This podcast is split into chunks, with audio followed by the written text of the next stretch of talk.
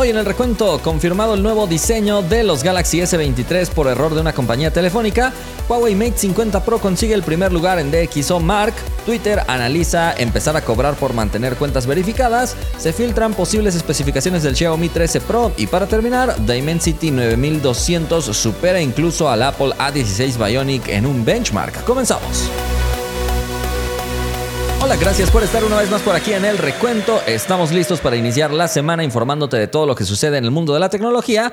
Pero antes, déjame agradecerle a los partners que hacen posible este espacio. Como siempre, Samuel, Agus, Andrés, Agustín, Rodolfo, Chavita, Mar, Gustavo, José, Pablo y Damián, muchísimas gracias. Si alguien quiere ser partner también del recuento, puede pulsar el botón unirse al lado del botón suscribirse aquí en YouTube. Y recuerden seguirme en absolutamente todas las plataformas. Constantemente les estaremos informando de todo lo que sucede a través de ellas. Ahora sí, acompáñenme a revisar los resultados de la encuesta pasada, donde les pregunté, ¿te gusta la idea de un iPhone sin botones físicos?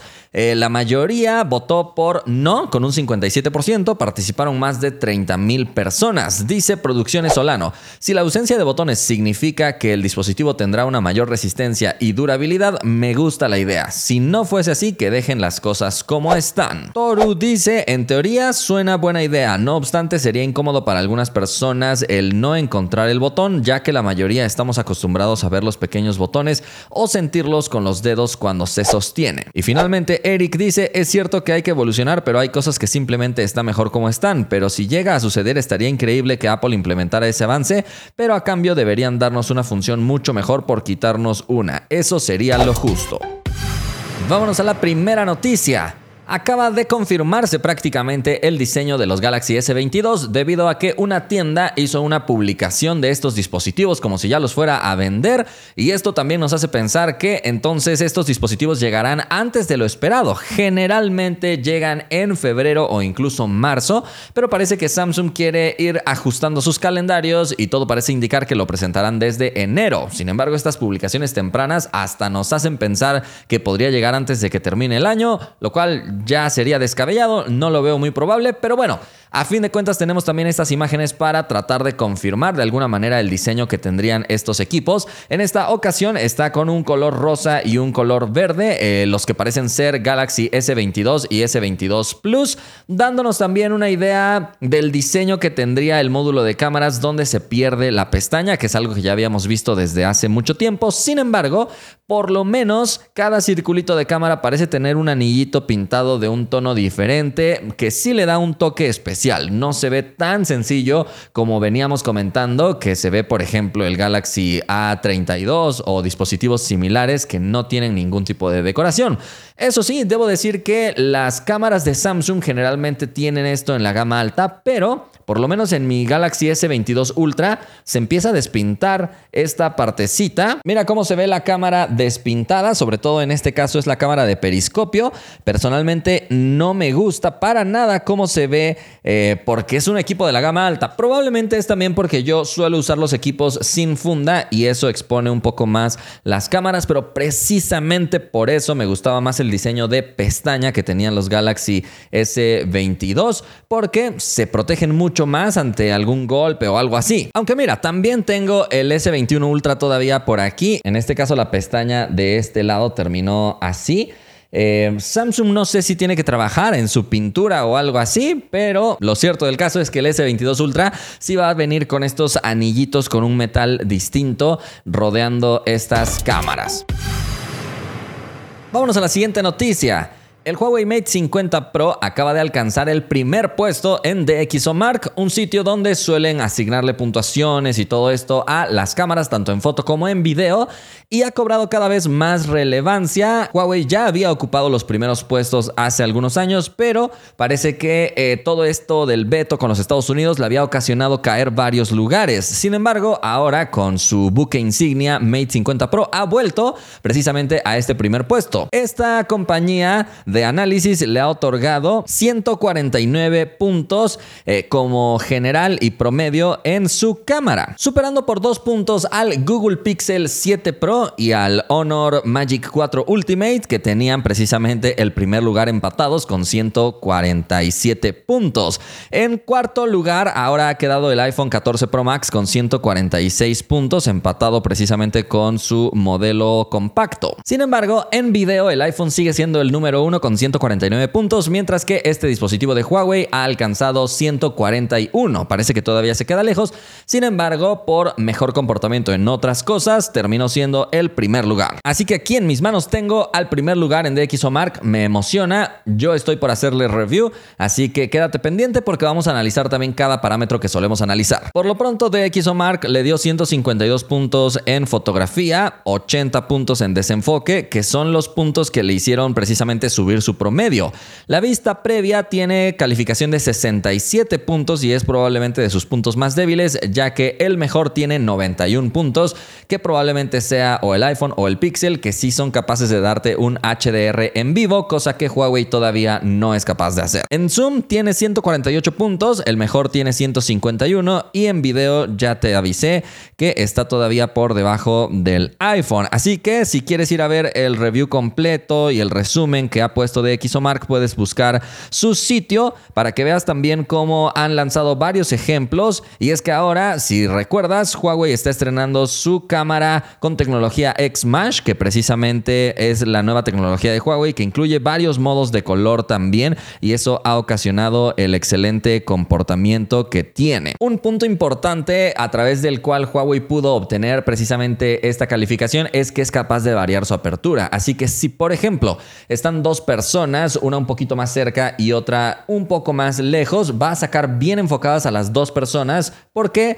va a cerrar un poquito más esa apertura y de esta manera tenemos una mejor profundidad de campo, de modo que ningún otro smartphone puede igualarlo en este aspecto. Así que Huawei tiene muy buena tecnología, habría que mejorar en video y en la preview para que realmente logre ser lo mejor de lo mejor. Dime si tú también crees que el Huawei Mate 50 Pro es el número uno en cámaras o no.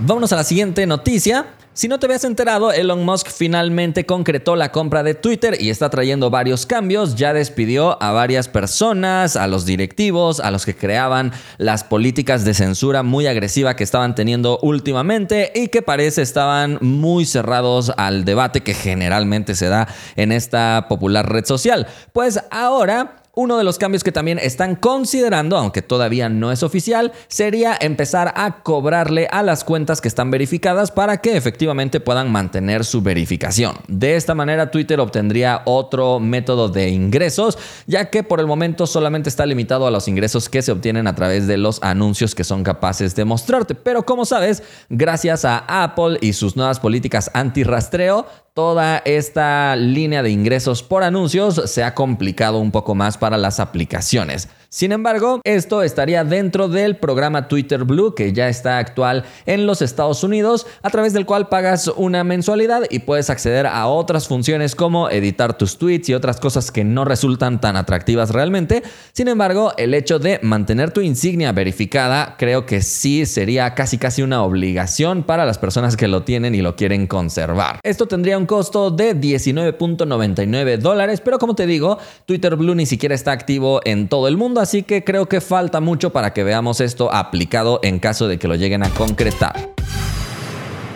Vámonos a la siguiente noticia. Se acaban de filtrar ya las especificaciones del Xiaomi 13 Pro, aunque queda un poco de tiempo para conocerlo, pero vamos a ver una pincelada de lo que Xiaomi prepara en su buque insignia. En este caso, el dispositivo repetiría varias de las configuraciones que ya tiene porque es un gama alta, así que no se espera que dé pasos hacia atrás. Lo que sí se espera es que tenga una pantalla de 6.7 pulgadas con la tecnología AMOLED E6. Me llama la atención que sea 6.7 y no 6.67 como marcan las normas en Xiaomi, pero tal vez la gama alta eh, sí le ponen algo distinto. La pantalla por supuesto que sería LTPO y podría llegar hasta 120 Hz en su tasa de actualización. El procesador como no podría ser de otra manera sería el Snapdragon 8 de segunda generación porque es la nueva serie de gama alta y llegaría con 8 o 12 GB de RAM y configuraciones de 128, 256 o hasta 512 GB de almacenamiento. El apartado fotográfico sería probablemente lo más interesante y es que montaría tres cámaras cada una de 50 megapíxeles, así que tendríamos sensores de mucha calidad en cada una de ellas. Sin embargo, la cámara principal se enfocaría también en el tamaño del sensor, ya que no solo sería de 50 megapíxeles, sino tendría un tamaño de una pulgada, aunque eso sí, medido de la manera tradicional de la fotografía. En este caso, entonces, la cámara tendría un sensor IMX 989 de Sony.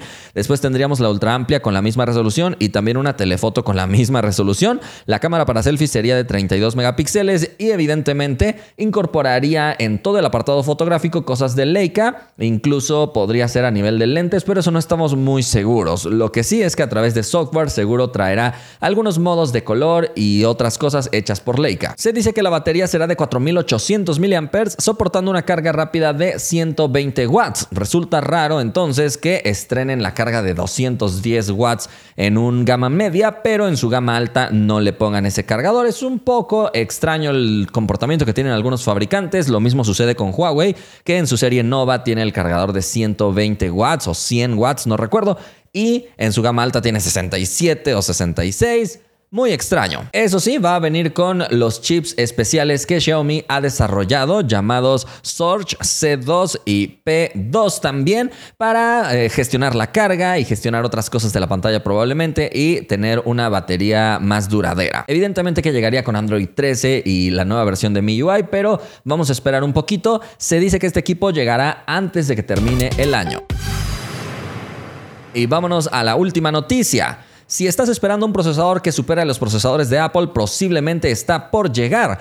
Hablamos del MediaTek Dimensity 9200, un procesador que ya ha sido ejecutado en un benchmark, aunque todavía no se presenta oficialmente. Se dice que su mejora principal es en su procesador gráfico porque es una nueva generación completamente de ARM, se llamará Immortalis G715 y ha corrido en el benchmark GFX Bench. Los resultados han sorprendido a todo el mundo y es que la primera prueba ha corrido hasta 328 fotogramas por segundo, específicamente es la prueba Manhattan 3.0 y la prueba Manhattan 3.1 que es un poco más difícil, la corrió hasta 228 fotogramas por segundo, que sigue siendo algo muy sorpresivo considerando que el iPhone 14 Pro puede correr esta última prueba hasta 190 fotogramas por segundo y en la Manhattan 3.0 hasta 243. De modo que no solo estaría superando al poder que ofrece Apple con su chip, sino que lo estaría superando por mucho.